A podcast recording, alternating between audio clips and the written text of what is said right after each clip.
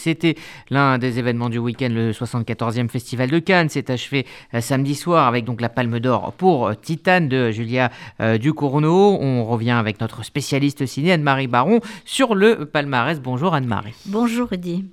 Ah, on se souviendra longtemps de ce palmarès chaotique dont le président du jury ne connaissait pas le mode d'emploi et a failli annoncer d'emblée la Palme d'Or. De plus, il, n'avait pas prévenu qu'il y aurait des ex et il n'y avait pas de prix pour tout le monde.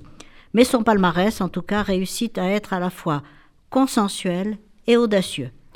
Seules quatre réalisatrices, vous savez, étaient en compétition cette année pour 24 films au total. Certes, moi j'aurais préféré voir couronner Bergman Island de Mia Hansen-Love, que je conseille à tout le monde, qui est un très bel hommage à Ingmar Bergman, mais le film a dû être jugé un peu trop intello. Mais il faut reconnaître que ce palmarès est, dans son ensemble, un hommage aux femmes. Réalisatrices, actrice ou héroïne de scénario, c'est la première remarque qui s'impose. De plus, les jurys ont pour principe de couronner les films que seul un prix sortira de l'incognito. Paul Verhoeven ou Nanni Moretti n'ont pas besoin de prix, tout le monde va voir leur film. Le jury du Festival de Cannes politiquement et commercialement correct, s'est montré très audacieux en couronnant Julia Ducournau, la deuxième réalisatrice de l'histoire du festival après Jeanne Campion, à recevoir la Palme d'Or à 37 ans, pour cette œuvre queer et gore titane. Elle a chaleureusement remercié le jury d'avoir reconnu, je cite, le besoin avide et viscéral que nous avons d'un monde plus fluide et plus inclusif, d'appeler à plus de diversité dans nos expériences au cinéma et dans nos vies, et de laisser rentrer les monstres, a-t-elle ajouté, cette grande réalisatrice, grande fan des films d'horreur. Alors que dire justement sur Titane, la palme d'or? Bon, alors, il est certain que Cannes envoie ainsi un signal majeur à une industrie qui s'interroge plus que jamais depuis quatre ans sur la place des femmes, sur l'égalité entre les genres, humains et cinématographiques. En revenant à Titane, la Palme d'Or récompense un cinéma populaire transgressif, empreint de féminisme à tout craint. Après son premier film remarqué Grave, Julia Ducournau, chef de file française du film de genre, adoubée par le maître de l'épouvante Night Shyamalan, y met en scène une histoire d'amour paternel où Vincent Lindon campe un pompier sous stéroïdes qui se découvre un fils imaginaire. Alors moi ce que j'ai remarqué et aimé, c'est les références au Fritz Lang de Metropolis, au David Cronenberg de La Mouche et de Crash, à Paul Verhoeven et son Basic Instinct. Et ces références sont assumées et exhibées.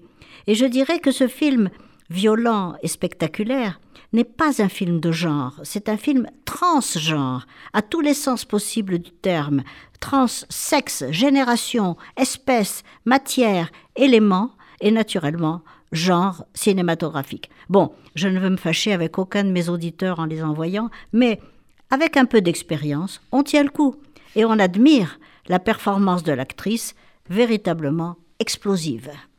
Alors que dire maintenant du palmarès complet? Alors donc, cette palme d'or à Titane, le grand prix va à un héros de l'Iranien Ashgar Farhadi, que j'ai trouvé moins bon que ses films précédents, et il est ex avec compartiment numéro 6 du finlandais Juho Kuosmanen, qui, raconte la rencontre dans un train entre une jeune finlandaise et un inconnu. Le prix du scénario va au japonais Ryusuke Amaguchi et à son co-écrivant Takamasa Oe pour Drive My Car, d'après un roman du grand romancier Murakami. Le prix de la mise en scène va aller au Scarax pour Annette, ça, bon, euh, on en a parlé, c'est quand même un grand film. Le prix d'interprétation masculine va à Caleb Landry Jones pour Nitram de l'Australien Justine Kurzel, rencontre entre deux marginaux qui se construisent une vie à part. Vous voyez la présence de la marginalité quand même dans ce palmarès. Le prix d'interprétation féminine va à une actrice que j'ai beaucoup appréciée, Renate Reinsve, pour Julie en douze chapitres du Norvégien Joachim Treyer.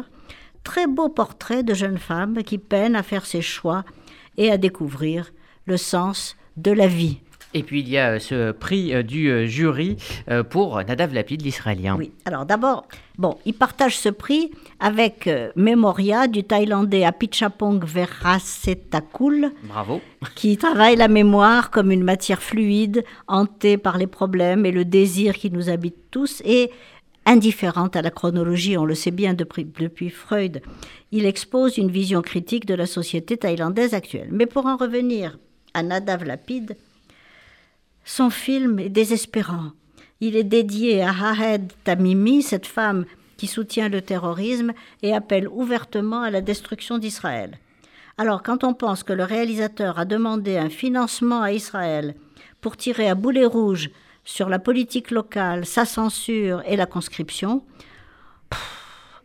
on se dit quand même c'est beaucoup. Hein. L'histoire, c'est l'histoire d'un cinéaste qui arrive dans un village reculé au bord du désert pour projeter l'un de ses films, et là il rencontre le commis au ministère de la Culture qui vient tenter de lui faire signer un engagement à ne pas parler de l'occupation. Vous voyez le topo. Décidément, il y a pire que la haine des ennemis d'Israël, il y a celle de ce genre de cinéastes contre leur propre pays. Et c'est dommage parce que c'est un grand cinéaste. Merci. Anne-Marie. Je voudrais quand même dire juste un mot sur la chose qui m'a le plus fait plaisir dans tout ce palmarès, c'est la Palme d'Or d'honneur qui a été donnée à Marco Bellocchio, le plus grand cinéaste italien encore en vie de la grande époque, et à Jodie Foster, que nous adorons tous et qui parle un français impeccable.